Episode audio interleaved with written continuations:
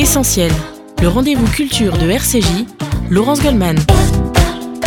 Avec un essentiel exceptionnel ce matin dans le cadre de la campagne de l'appel national pour la Tzedaka, ce formidable élan de solidarité du FSJU en faveur des plus démunis et des plus fragiles d'entre nous. J'ai le plaisir d'accueillir pour la première fois sur RCJ Madame Sophie Cluzel. Bonjour. Bonjour.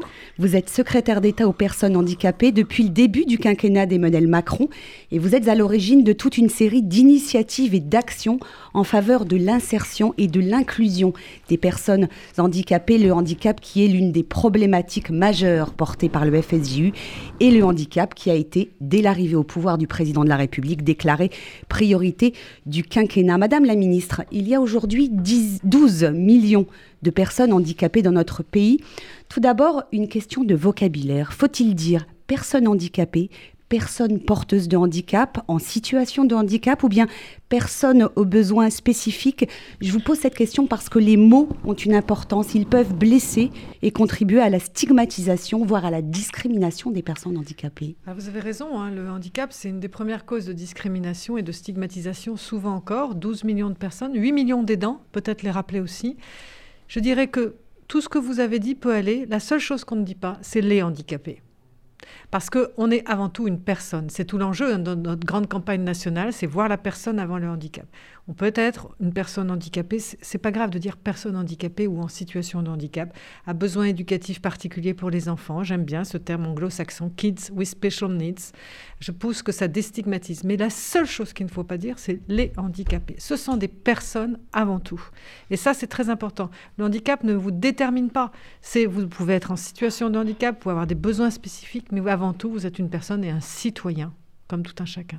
Ah, il faut rappeler, euh, Sophie Cluzel, que le handicap recouvre des réalités très diverses. Hein. Ce n'est pas la même chose, on ne vit pas la même chose lorsque l'on est en fauteuil roulant, lorsqu'on est non-voyant ou schizophrène. Euh, c'est cette réalité peut-être qui fait que le public a du mal à comprendre ce qu'est la réalité du handicap. Je pense que vous avez tout à fait raison, parce qu'il faut rappeler aussi que 80% des handicaps sont invisibles.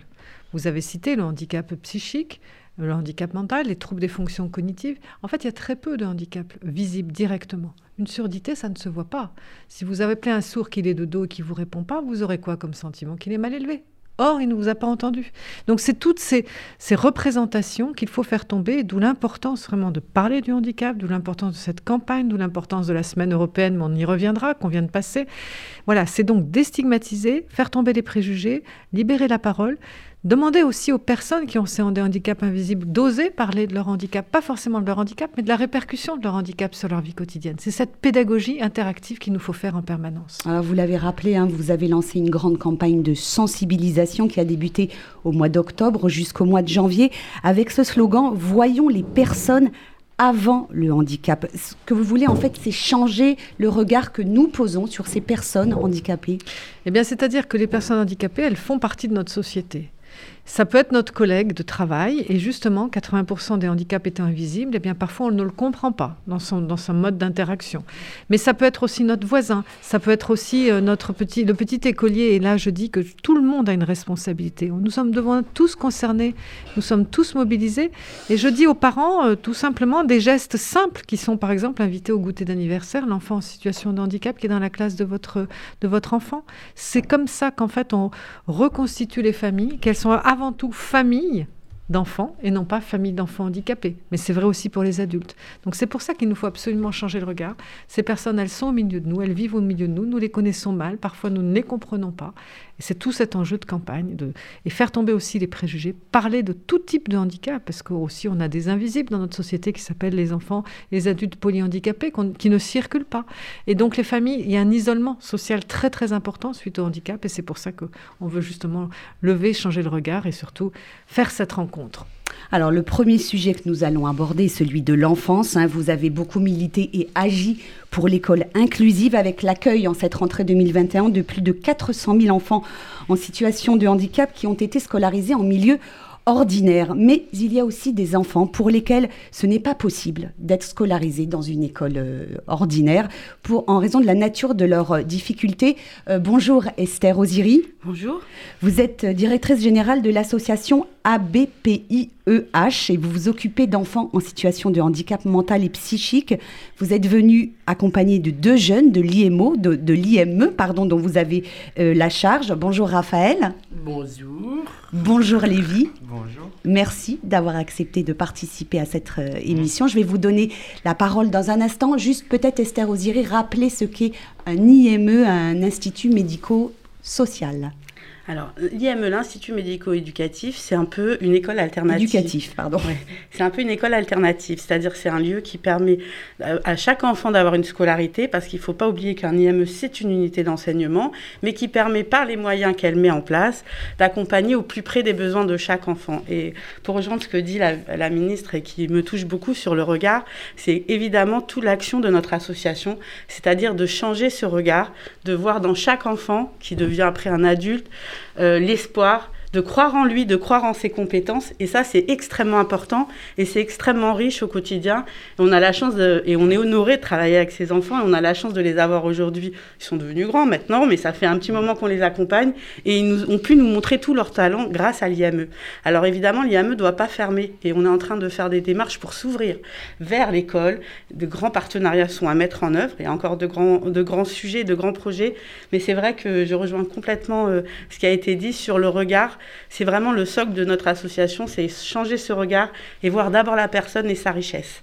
Vous dites ouvrir les IME à l'extérieur, concrètement, Sophie Cluzel, quelles initiatives Ah, c'est très simple, c'est comme l'a dit très justement Madame, passer une convention avec l'école, le collège, le lycée à côté de chez soi et de permettre des temps d'inclusion, des temps d'échange, mais dans les deux sens. C'est-à-dire que des élèves aussi du collège, du lycée d'à côté va pouvoir venir dans l'IME, participer à des ateliers. C'est ça qu'on veut, c'est ce rapprochement, cette coopération. C'est l'enjeu hein, de l'école inclusive, c'est la coopération avec les professionnels. Je tiens à saluer tous les professionnels qui sont dans ces IME et les professionnels de l'éducation nationale aussi, parce que euh, c'est ensemble qu'on y arrivera. C'est dans cette coopération.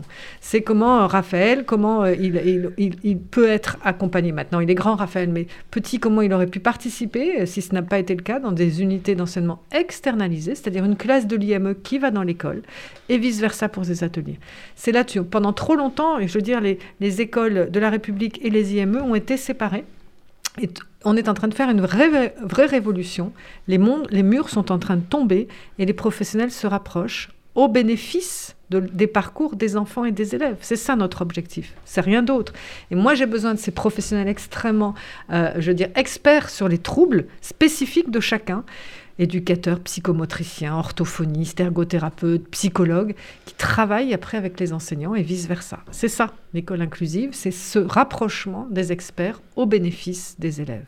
Alors, on a la chance d'accueillir deux élèves de l'IME. Bonjour Raphaël. Bonjour. Pourquoi il n'y avait pas Yann aujourd'hui? Et il y a Lévi Oui, également. Euh, Raphaël, tu as quel âge? Alors, j'ai 20 21 ans.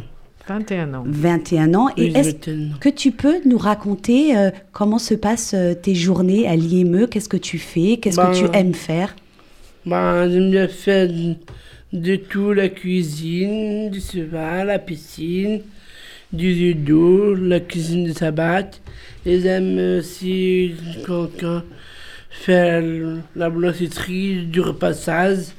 Ben, j'aime bien faire... euh, euh, j'aime bien le karaoké, j'aime bien, la piscine, j'aime bien le karaoké. Ouais. J'aime la danse, j'aime de- et j'aime bien la danse, j'aime bien ça et quoi encore j'aime bien d'autres, j'aime bien euh, apprendre des choses, écrire, lire, écrire au tableau. Très actif, Ouais. très actif. Très actif. Et toi, Lévi, tu as quel âge? Hmm, 17 ans. 17 ans. Et toi, qu'est-ce que tu aimes faire dans cette IME Des fois, j'aime. Des des fois, j'aime certains Ah, ateliers, mais des fois, euh, je trouve que parfois, je m'ennuie un petit peu à l'IME quand je fais toujours la même chose. Bah alors Mais Et tu auras envie de faire quoi ça, de c'est nouveau mon alors? ressenti, mais en tout cas, j'aime toujours mes ateliers. À quels ateliers, par exemple, tu aimes bien? Ma cuisine, euh, resto du cœur. Ah, Mhm. Très bien. Tu es bénévole au Resto du Cœur Hmm. Ça, c'est formidable. Tu vois, Ouais. la Là, grosse, j'aime beaucoup va. Resto du Cœur, c'est mon préféré. remonté. Oui, donc tu aimes bien travailler avec, Ah, en dehors de l'IME, rencontrer des gens aussi Oui, c'est ça que j'aime le plus en fait. Mhm.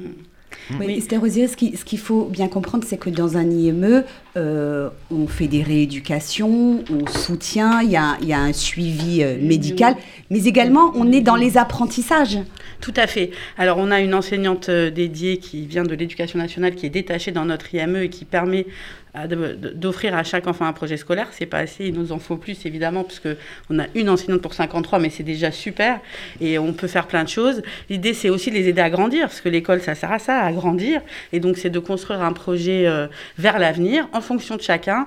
Et donc, évidemment, on essaye de proposer le maximum d'activités à chacun. Et en fait, la chance qu'on a en IME, c'est de pouvoir faire un projet singularisé pour chacun.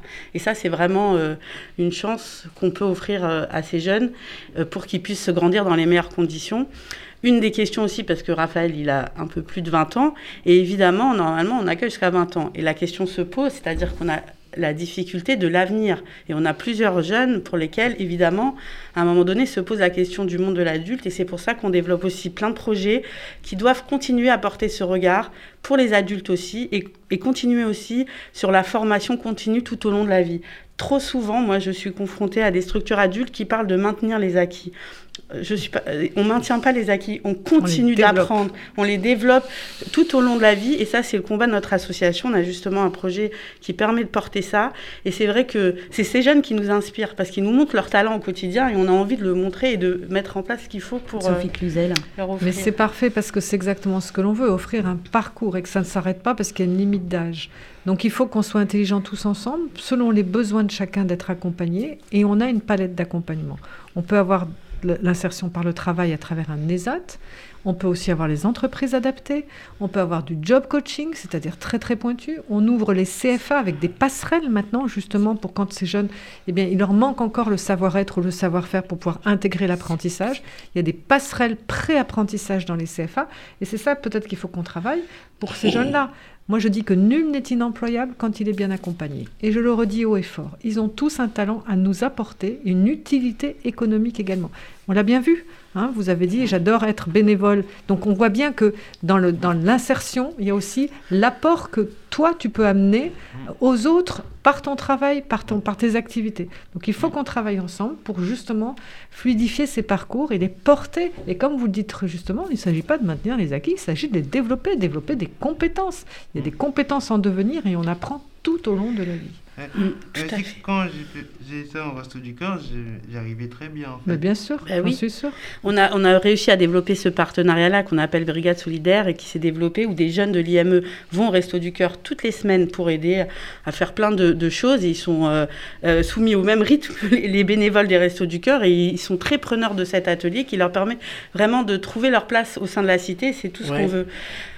Euh, L'idée aussi, c'est Ouais, exactement ça. manger au restaurant. Ouais. Ah oui, Avec tu aimes, même- tu aimes aller au restaurant. Et tu aimes aller au restaurant et tu aimes cuisiner aussi beaucoup. J'aime aussi faire mon anniversaire au restaurant. J'aime bien manger au restaurant C'était quand ton parents. anniversaire? Avec mes parents. Ah, très bien. Et, Ah oui. et vos parents vous écoutent, j'imagine, tous les deux, ce matin. Ah oui, il y avait plein de trucs Il y avait maman, Nathaniel, papy, mamie, tata Karine, tout le monde. Ça voilà. nous montre, Madame Cluzel, que les, les familles sont en attente. Hein. On a beaucoup de gens qui nous écoutent ce matin, de, de- de- Parce que des proches, euh, euh, des aidants.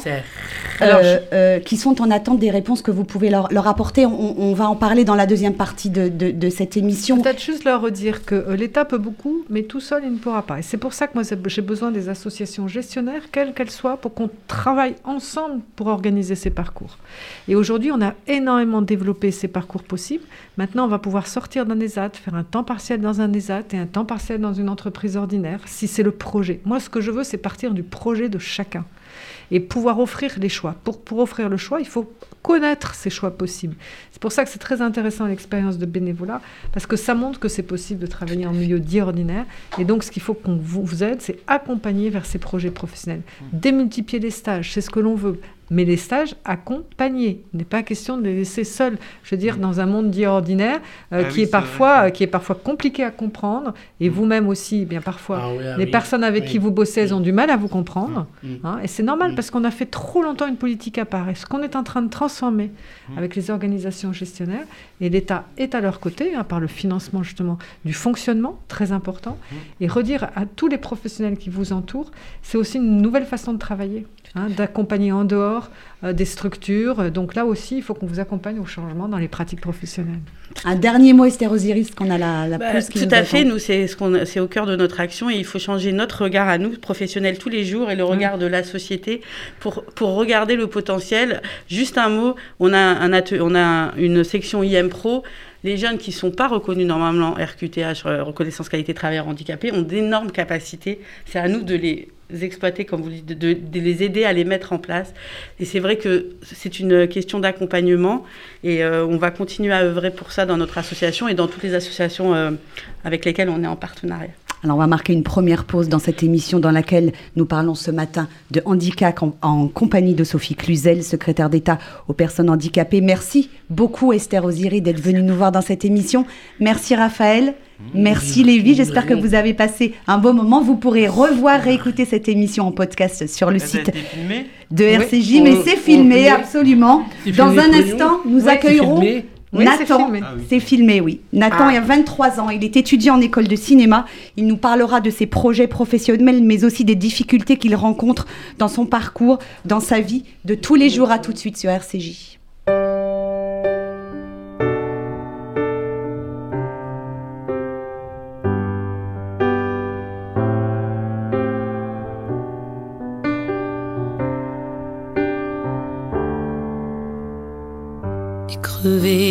Silence quand c'est à toi que je pense. Je suis loin de tes mains, loin de toi, loin des tiens, mais tout ça n'a pas d'importance. Je connais pas ta maison, ni ta ville, ni ton nom. Pauvre, riche ou bâtard, blanc ou noir ou bizarre, je reconnais ton regard. Tu cherches une image et tu cherches un endroit où je dérive parfois. Tu es de ma famille, de mon ombre et de mon rang. Celle que j'ai choisie, celle que je ressens dans cette armée de simples gens. Tu es de ma famille,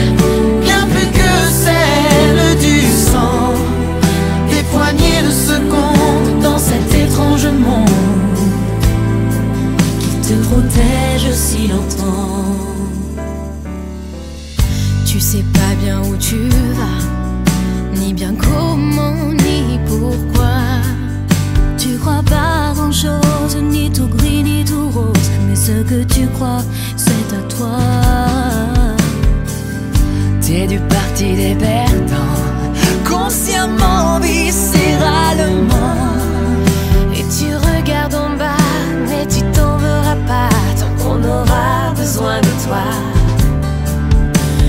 Prends les bonheurs comme grains de raisin, petit bout de petit rien. Tu es de ma famille, de mon ordre et de mon rang. Celle que j'ai choisie, celle que je ressens dans cette armée de simples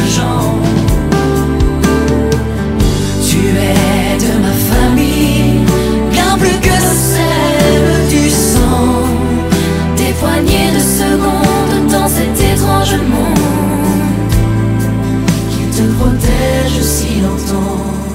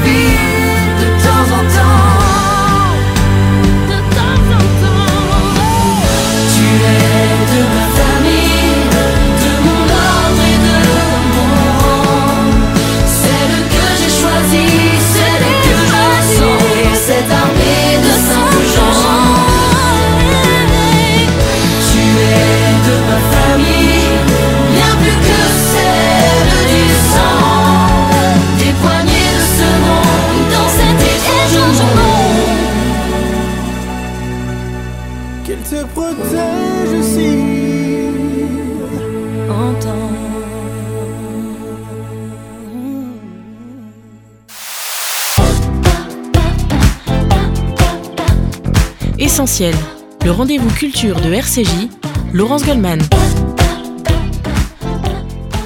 Retour dans Essentiel sur RCJ dans le cadre de l'appel national en faveur de la Tzedaka, ce formidable élan de solidarité du FSJU en faveur des plus démunis et des plus fragiles d'entre nous.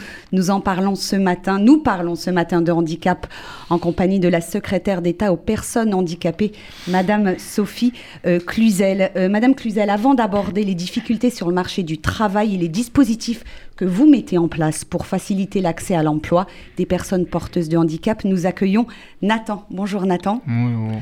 Tu as 23 ans, tu es étudiant dans une école de cinéma, tu es également bénévole au département Noé Mm. pour la jeunesse du FSJU et tu es venu avec Déborah Dahan. Bonjour Déborah. Bonjour. Vous êtes chef de projet à l'action du jeunesse du Fonds social juif unifié. Nathan, est-ce que tu peux, est-ce que tu as envie de nous parler de ton handicap De quelle nature est-il Oui. Alors moi, il est invisible, pas comme les, les, les, les, les, les- les personnes qui sont venues avant. Et euh, ouais, parce que euh, c'est ça va. C'est un peu compliqué. Pas simple, mais ça va. Mhm. Tu, tu peux un peu, je je peux me permettre Ouais. de- Pardon. Tu peux un peu nous, nous dire quelles sont euh, en fait tes difficultés à, que, Ah. que représente le handicap dans tes études euh, Comment, comment ça se Bah, passe? En gros, moi, je suis dyspraxie, dyscalculique, c'est tout, à peu près, je crois. Euh, bon, pour écrire, j'ai un ordinateur, mais ça va. Euh, bah, dans la vie quotidienne, euh, ça va, mais j'ai, je fais des efforts avec euh, des, des, des spécialistes, va, des spécialistes au sens large, pas au, pas au sens où je vais voir des... des, des- ouais, c'est, des médecins Mhm. pas, je vais pas dans un hôpital ou quoi que ce soit et voilà. Ah, pour mes études, euh, bah, là je suis dans une école de cinéma. Euh, la première année ça a été compliqué parce qu'il fallait, fallait que hum, fallait que j'accepte les, les nouveaux codes etc parce que j'arrive dans, dans, dans, dans un lycée. Non, j'arrive de- d'un lycée donc euh, donc fallait fallait que je fasse euh, fallait que j'apprenne tous les codes de mon école de cinéma et compagnie. La première année, il y, a eu- il y a eu beaucoup de conflits avec quelques élèves, mais euh, voilà.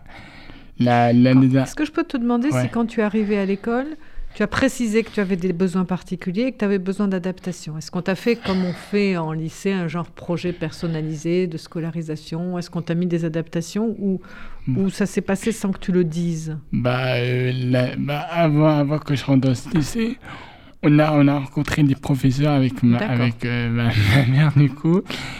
Et on, et on, et on a dit euh, mes, mes difficultés, etc.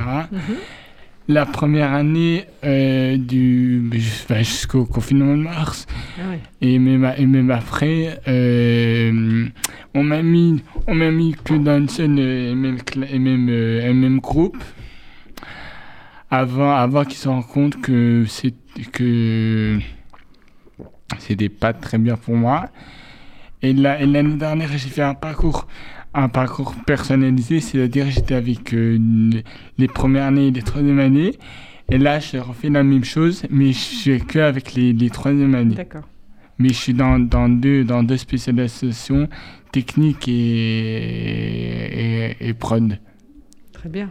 On a l'exemple typique, euh, euh, Sophie Cluzel. euh, on a le sentiment que si jusqu'en terminale, les choses commencent vraiment à s'installer durablement, aussi bien au niveau des, des- des enseignants que des parents d'élèves, que des accompagnements, la difficulté maintenant, elle se situe dans l'enseignement supérieur. Et il y, a eu juste euh, euh, ce hashtag hein, qui a circulé sur les réseaux sociaux, nous étudiants handicapés, qui met en avant justement toutes les difficultés qu'ils rencontrent dans leur quotidien. Et Nathan en a parlé, euh, les adaptations, c'est compliqué à mettre en place. Alors, dans les universités, ça va mieux, hein, dans les grandes écoles aussi, parce qu'il y a des missions handicap. Après, maintenant, il faut qu'on touche tous les centres de formation. hein. Et, et là, et là, en l'occurrence, c'est vrai que euh, je pense qu'ils ont très très peu l'habitude d'accueillir encore des Oui. étudiants handicapés. Mm.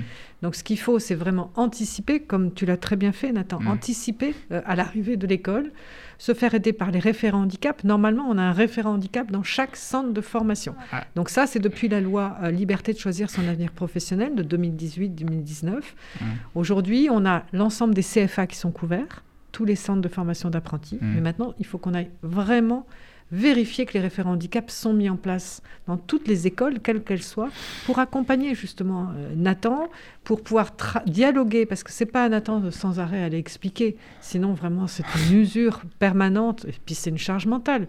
Puis toi, tu as envie d'être étudiant, tu moment. Bah, Donc c'est ça l'important.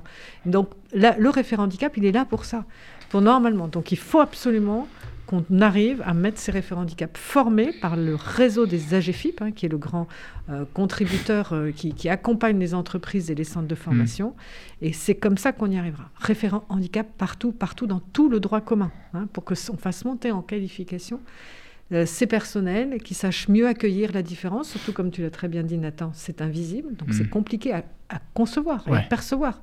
Quel est l'impact de, l'apprentissage sur toi, ton mode de fonctionnement? Ouais, parce que, en gros, euh, dans, dans, cette école, euh, avant, il y avait une personne en, en, en fauteuil roulant donc c'est donc c'est pas pareil, etc. Et voilà. Euh, c'est ce qu'on disait tout à l'heure. Il y a des situations tellement variées. il y a des problèmes d'accessibilité physique des bâtis qui sont encore une réalité dans beaucoup d'écoles.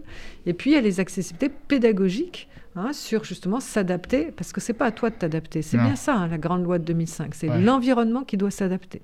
D'où l'importance d'avoir le référent handicap, d'où l'importance de travailler sur les, les modes pédagogiques différents que les enseignants, les formateurs doivent pouvoir avoir. Mais moi, je dis qu'il n'y a aucune école malveillante, aucun patron malveillant. Ils sont démunis. Et c'est à nous de pouvoir les outiller. Vraiment. Et c'est à toi. Euh, je te remercie de parler hein, de, ta, de ta situation, Nathan, parce, que, j'ai besoin aussi que les jeunes osent dire de quoi ils ont besoin. Et puis dire, bah voilà, moi j'ai un handicap, j'ai une situation différente. Et alors, je vais vous expliquer comment je fonctionne. Je vais vous expliquer mes adaptations ou le référent handicap, ou toi. Voilà. En tout cas, bravo de libérer cette parole, c'est très important. Parce que dans mon école, il y a bon, des profs sous courant. Dans, il y a aussi quelques-unes sous courant. Mais, euh, mais j'en parle, parle, très peu. Euh... Non, puis il faut faire une sensibilisation aussi à, tous les, à, tous les, apprenants, enfin à, tout, à, à tous tes, les enseignants. Oui, les enseignants et puis les autres, tous les élèves, tous les apprentis, tout, parce que ce sont des sujets de société qu'il faut porter en permanence. c'est la sensibilisation permanente. Même si n'intéresse pas, bon, et, et puis peut-être que les personnes porteuses de handicap n'ont pas envie tout le temps d'être présentées comme en situation euh, de, handicap aussi. Hein. Exactement. Alors je voudrais qu'on donne la parole à Déborah euh, euh Dahan. Vous êtes responsable des bénévoles hein, à l'action jeunesse du FSJU. Vous êtes la tutrice de Nathan qui est donc bénévole euh, au FSJU depuis quelques semaines. Racontez-nous comment, comment ça se passe. Alors Nathan est arrivé au mois de juillet en stage. Il venait faire un stage d'observation, donc un stage d'un mois. Euh, et puis bah, un stage d'un mois qui euh, finalement euh, s'est prolongé, on va dire, parce qu'aujourd'hui on est au mois de novembre, fin novembre, et Nathan est toujours avec nous en tant que bénévole. pour nous, il a été intégré très très facilement dans l'équipe. il participe à toutes les réunions, à tous les événements de l'action jeunesse du Fonds social. Donc nous, on travaille avec des jeunes, des jeunes de 8 jusqu'à 25 ans. On travaille surtout avec des cadres de mouvements de jeunesse et d'organismes de jeunesse. Euh, donc l'intérêt euh, pour nous et pour Nathan, c'était justement d'être en contact avec cette jeunesse-là. Euh, on parlait de sensibilisation tout à l'heure. vous disiez qu'il fallait sensibiliser les jeunes à cette situation de, jeunes en situation de handicap. Ben, c'est complètement, c'est complètement le cas. mais pour nous, je pense que ce qui a matché avec Nathan, c'est, juste qu'on s'est super bien entendu et on, est allé bah, au-delà du handicap. Le, je reprends le slogan Voyons les personnes avant le handicap. Vraiment, c'est vraiment ce qu'on a fait, nous. Euh. C'est ce qu'il faut faire tous les jours, mais c'est pas simple non plus. Mais c'est pour ça, c'est comme ça qu'on on, a réussi à, bien travailler ensemble. Et quand ça se passe bien, euh, ben on le dit, il me le dit, on se le dit ensemble. Et puis quand ça se passe pas bien, ben on se le dit aussi. Et, euh, et, et ça a vraiment matché pour ça. Et puis, bah, je pense que c'est la même chose. Euh, moi, je suis la coordinatrice des volontaires en service civique au sein du département jeunesse du Fonds social, puisqu'on a un agrément de service civique. Et Nathan est euh, constamment en lien avec euh, ces jeunes-là. Il participe aux réunions et, et, il est vraiment intégré complètement à la promotion. Et c'est d'ailleurs pour, pour ça qu'il a envie d'être service civique l'an prochain et que je l'encourage fermement à l'être, hein, Nathan. et, et, je pense que c'est aussi ce, ce, cet effet d'être naturel et d'être d'être nous finalement et d'être des êtres humains avant tout. C'est les contacts humains qui font que ça, ça a bien fonctionné. C'est les contacts humains, c'est la bienveillance et puis c'est aussi savoir euh, de quoi a besoin euh, Nathan parfois, mm. c'est-à-dire c'est le dialogue. C'est tout simplement libérer cette parole dans le dialogue, sans jugement, mais juste en étant attentif aux besoins et aux adaptations nécessaires et suffisantes, parce que Nathan, sinon, il va surcompenser en permanence. Et la charge mentale devient trop importante. C'est pour ça qu'on a aussi beaucoup d'étudiants handicapés qui renoncent parfois à leurs études, parce que cette, euh, cette adaptation n'a pas été mise en place, surtout sur les troubles invisibles. Et donc forcément, on arrive à des burn-out, à des surcompensations. Et c'est ça qu'on veut plus.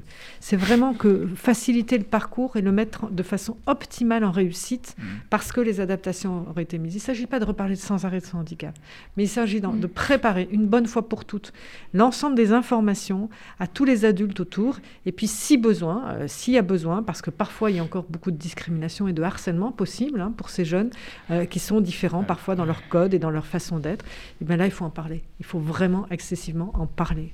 C'est vraiment le grand plan contre le harcèlement qu'on travaille avec Jean-Michel Blanquer partout, dans tous les lieux. Et est-ce que vous travaillez également avec euh, Frédéric Vidal, la ministre de l'Éducation supérieure, justement pour, pour faire tomber ces préjugés dans... On travaille, on a un comité de pilotage hein, sur l'école inclusive et l'enseignement inclusif. Hein, dans lequel justement Jérémy Bourrois, qui est le président du Conseil national consultatif des personnes handicapées, très impliqué avec les administrations pour qu'on puisse améliorer le parcours des étudiants. Il en va de faire monter en qualification tous ces jeunes pour l'accès au travail derrière.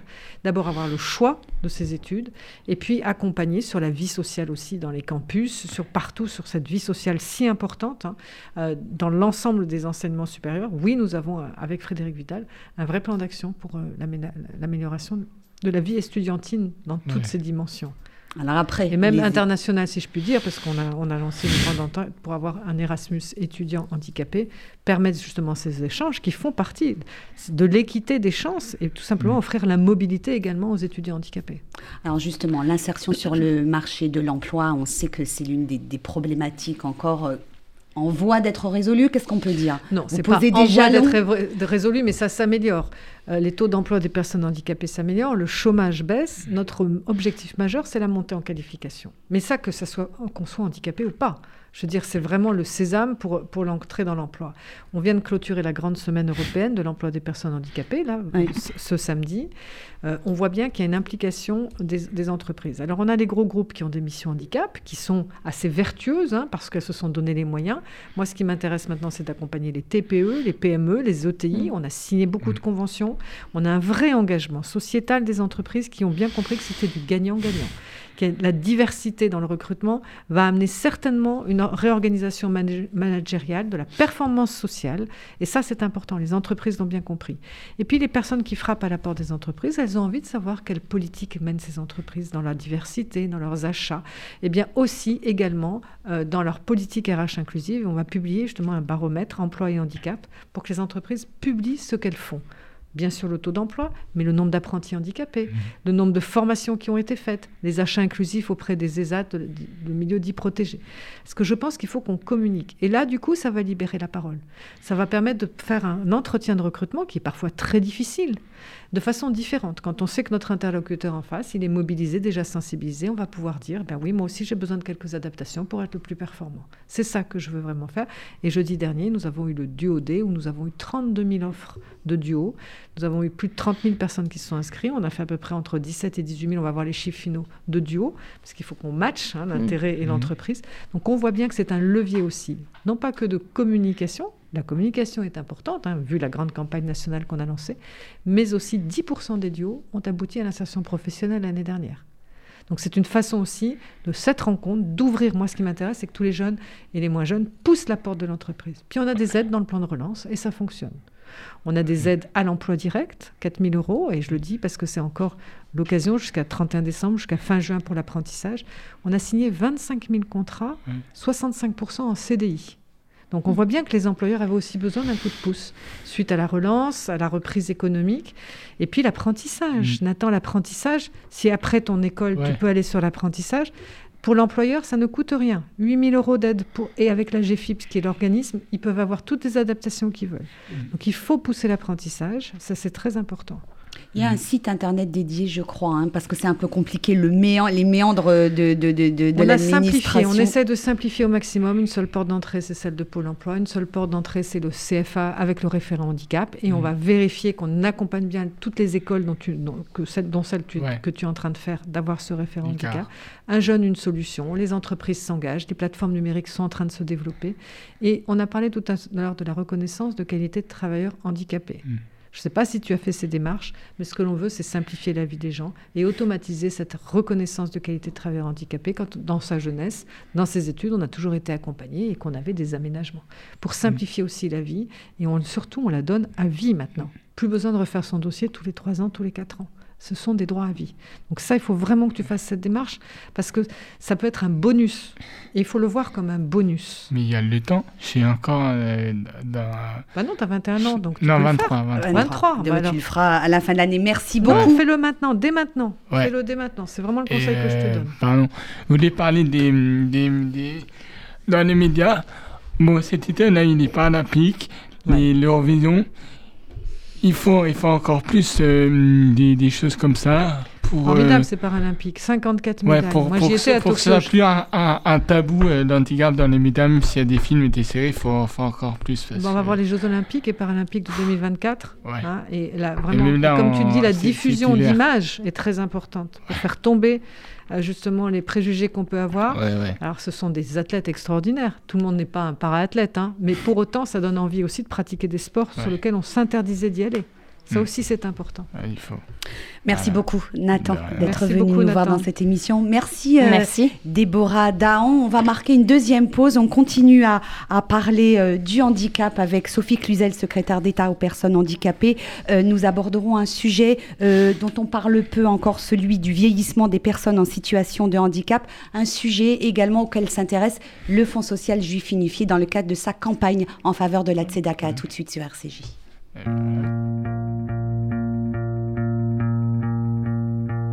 Je m'appelle Nathan. Je suis différent. C'est un tremblement dans mon cœur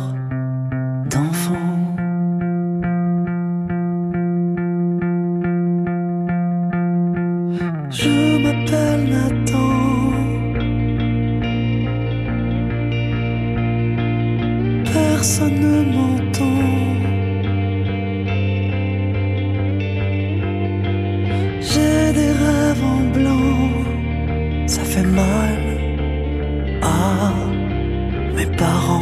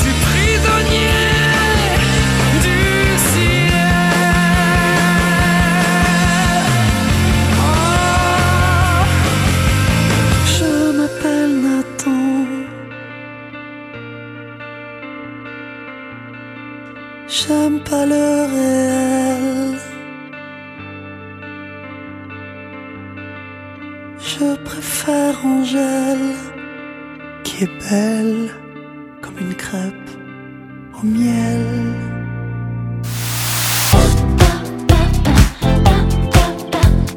Essentiel, le rendez-vous culture de RCJ, Laurence Goldman. Retour sur RCJ pour la dernière partie de cet essentiel exceptionnel sur RCJ. Je reçois ce matin Sophie Cluzel, secrétaire d'État aux personnes handicapées, alors que la campagne 2021 de l'appel national de la Tzedaka est débutée il y a dix jours. Nous allons à présent aborder un aspect du handicap dont on parle très peu, Sophie Cluzel, celui du vieillissement des, des personnes porteuses de handicap. Est-ce que ce sujet est encore tabou dans notre société? Non, c'est pas tabou. Et réjouissons-nous que les personnes handicapées vieillissent. Ça veut dire que justement, au niveau de leur la prévention des pertes d'autonomie, de leur accès à la santé, ça s'améliore énormément. Alors je sais bien que ça pose des difficultés quand elles sont dans des foyers, ça pose des difficultés pour bien vieillir chez soi, mais c'est tout l'enjeu de la politique publique que l'on porte avec ma collègue Brigitte Bourguignon. Et on est vraiment ensemble sur ce sujet, c'est-à-dire comment on accompagne le vieillissement de la population et moi, bien sûr, plus spécifiquement, c'est les personnes handicapées. Oui, ce qu'il faut bien comprendre, c'est que c'est un problème un peu nouveau euh, qui se pose aujourd'hui, puisque l'espérance de vie, grâce au progrès de la médecine, euh, fait que des personnes euh, qui, avant, seraient mortes à 30 ans, aujourd'hui ont une espérance de vie beaucoup plus longue. Presque comparable à la nôtre, dans beaucoup, enfin à la nôtre, à celle des personnes qui n'ont pas de handicap de la naissance ou qui ne se sont pas avérées durant la vie. Donc, encore une fois, eh bien, ça veut dire que notre politique publique d'accompagnement s'améliore. Et ça, je tiens à le souligner, la qualité des professionnels qui accompagnent justement les personnes handicapées. Alors, bien sûr, quand elles sont dans des foyers, dans des, dans des, dans des maisons d'accueil spécialisées, des foyers d'accueil médicaux, des, des foyers, puisqu'on a une variété hein, de, de, de, possibilités, certains qui sont complètement en financement des départements, qui sont mmh. les foyers. Les foyers, dès qu'ils sont médicalisés, il y a un cofinancement avec les agences régionales de santé. Mais il faut qu'on trouve de façon intelligente notre capacité à garder le logement de la personne, où qu'il soit. Parce qu'encore une fois, à qui on demande de, de mmh. quitter son, son, son changement de, de lieu, si ce n'est une personne handicapée? Elle s'arrête à la retraite? Je vous fais le, le, classique. Je suis en ESAT, je prends ma retraite, mon, foyer était lié à l'ESAT, je dois quitter mon foyer. Double peine, je quitte mon travail, je quitte ma maison. Donc ça, c'est plus possible. Donc il faut qu'on travaille avec les associations gestionnaires pour pouvoir laisser bien vivre les personnes chez elles et à ce moment-là, renforcer la médicalisation s'il y a besoin dans ces foyers. Alors on va prendre tout de suite en ligne Dina Abitbol. Bonjour Dina. Oui, bonjour. Bon, attendez, je, je, monte le micro, Madame la Ministre.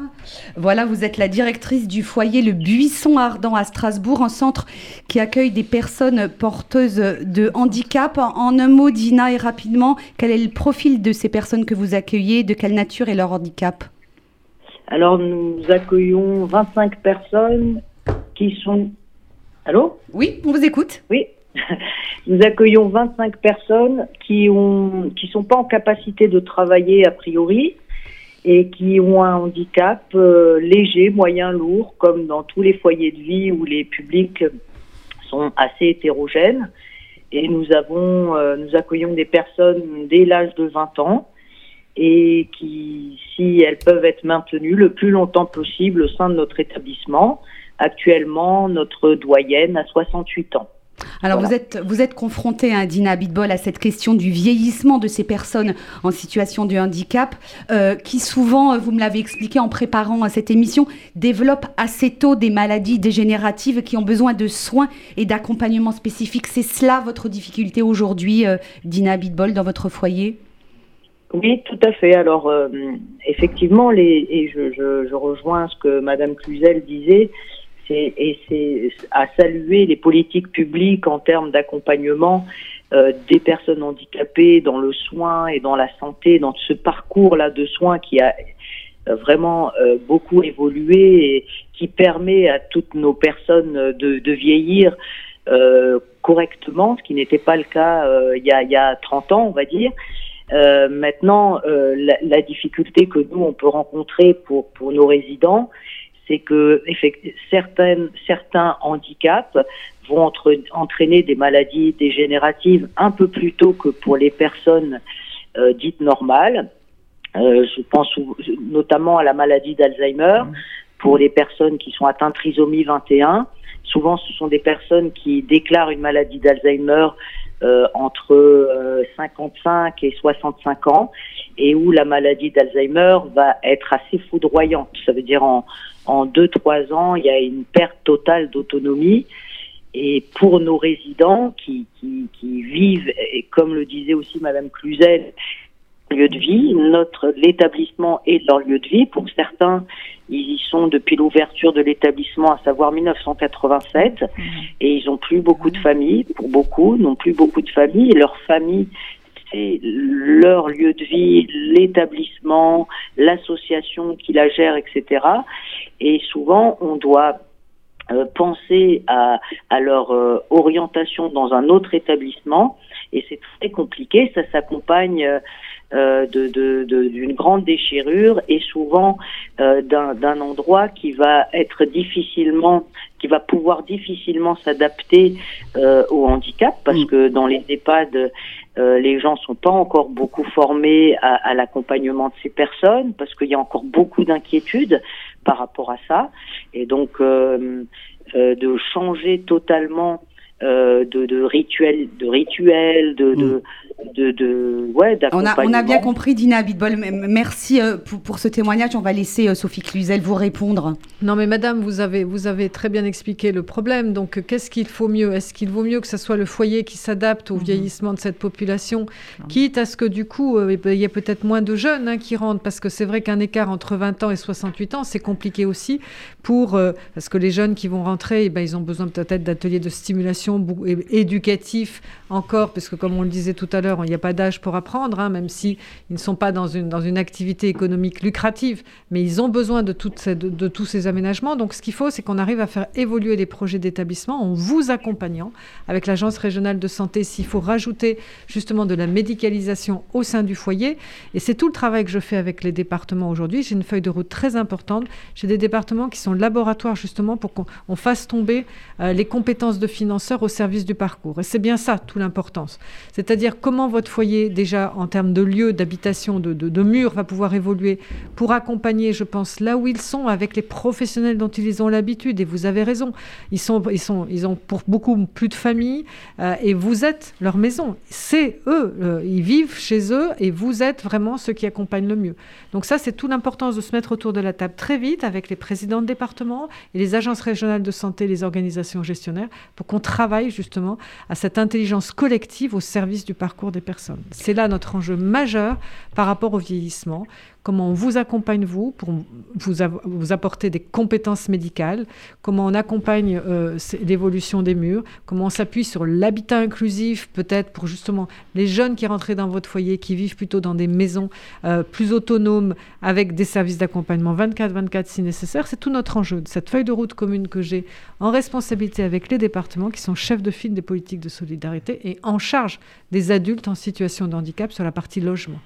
Alors, on arrive au terme de cette émission. Euh, je vais laisser euh, Sandrine Zena, euh, directrice du département social du FSJU, accompagnée de, de Fabien Zoulet. C'est ou l'un ou l'autre qui va prendre la parole parce qu'il nous reste à peine une minute, euh, Sandrine. Tout on est en pleine campagne bien pour la Tzedaka. Tout à fait. Donc, effectivement, tout ce que vous avez dit est extrêmement pertinent et je remercie aussi la BPUH qui a pris le temps de, de venir avec les jeunes et Dina aussi. Les sujets sont nombreux. La question de- du logement, on a fini par en dire un Mm. mot. On, travaille nous-mêmes euh, sur euh, l'aide sociale à euh, inclure des personnes en grande difficulté, dont des personnes en situation de handicap. La question donc de, l'hébergement est une question aujourd'hui. On pense notamment ouvrir une structure pour des familles monoparentales et on inclut évidemment dans ce projet un appartement PMR. Donc il va falloir réfléchir à ça pour que ce soit évidemment inclusif. Euh, Les sujets sont nombreux. Je vous en ai touché un mot sur la question de l'inclusion des enfants en centre de vacances et elle l'a redit, Déborah. Euh, c'est aussi un sujet très brûlant pour nous. Euh, donc en fait, les sujets sont extrêmement nombreux et, et on pourrait faire, comme tu le disais tout à l'heure, On pourrait faire plusieurs le émissions, sujet. euh, tellement le, le sujet est vaste, mais euh, on sent, Madame la Ministre, que vous vous en êtes emparée. On a le sentiment, en tout cas, que les choses bougent sur les terrains. Je vous laisse euh, conclure. Écoutez, en tout cas, c'est notre volonté politique et c'est pas que la mienne, c'est celle de l'ensemble du gouvernement, puisque mon rattachement auprès du Premier ministre a fait changer la donne dans toutes les politiques publiques de droit commun, école, enseignement supérieur, logement. Et c'est ça l'importance. C'est trans, c'est une politique transverse, une politique sociétale. C'est la société inclusive hein, qu'on construit, c'est-à-dire faire sa place à toute la différence, s'enrichir de la différence. Ça a été très bien dit sur les compétences autres autrement capables, j'aime bien le dire aussi. Enfin voilà, en tout cas, merci vraiment de cette émission, de pouvoir balayer l'ensemble de sujets. Permettez-moi de, souhaiter des joyeuses fêtes d'Anouka qui sont à venir. hein, Absolument. Merci à beaucoup. l'ensemble euh, de la communauté. Et puis bien sûr, vous dire que si vous souhaitez refaire une émission sur ces sujets si Formidable. importants, très volontiers. Nous, euh, On est toujours présent. Merci beaucoup, euh, Sophie Cluzel, d'être venue sur RCJ nous parler de votre combat en faveur des personnes en situation de handicap dans le cadre de la campagne nationale pour la Tzedaka. Cette émission a été à réécouter en podcast sur radio rcj.info. Dans un instant, RCJ midi avec Rudy Saada. Excellente journée à tous à l'écoute de nos programmes.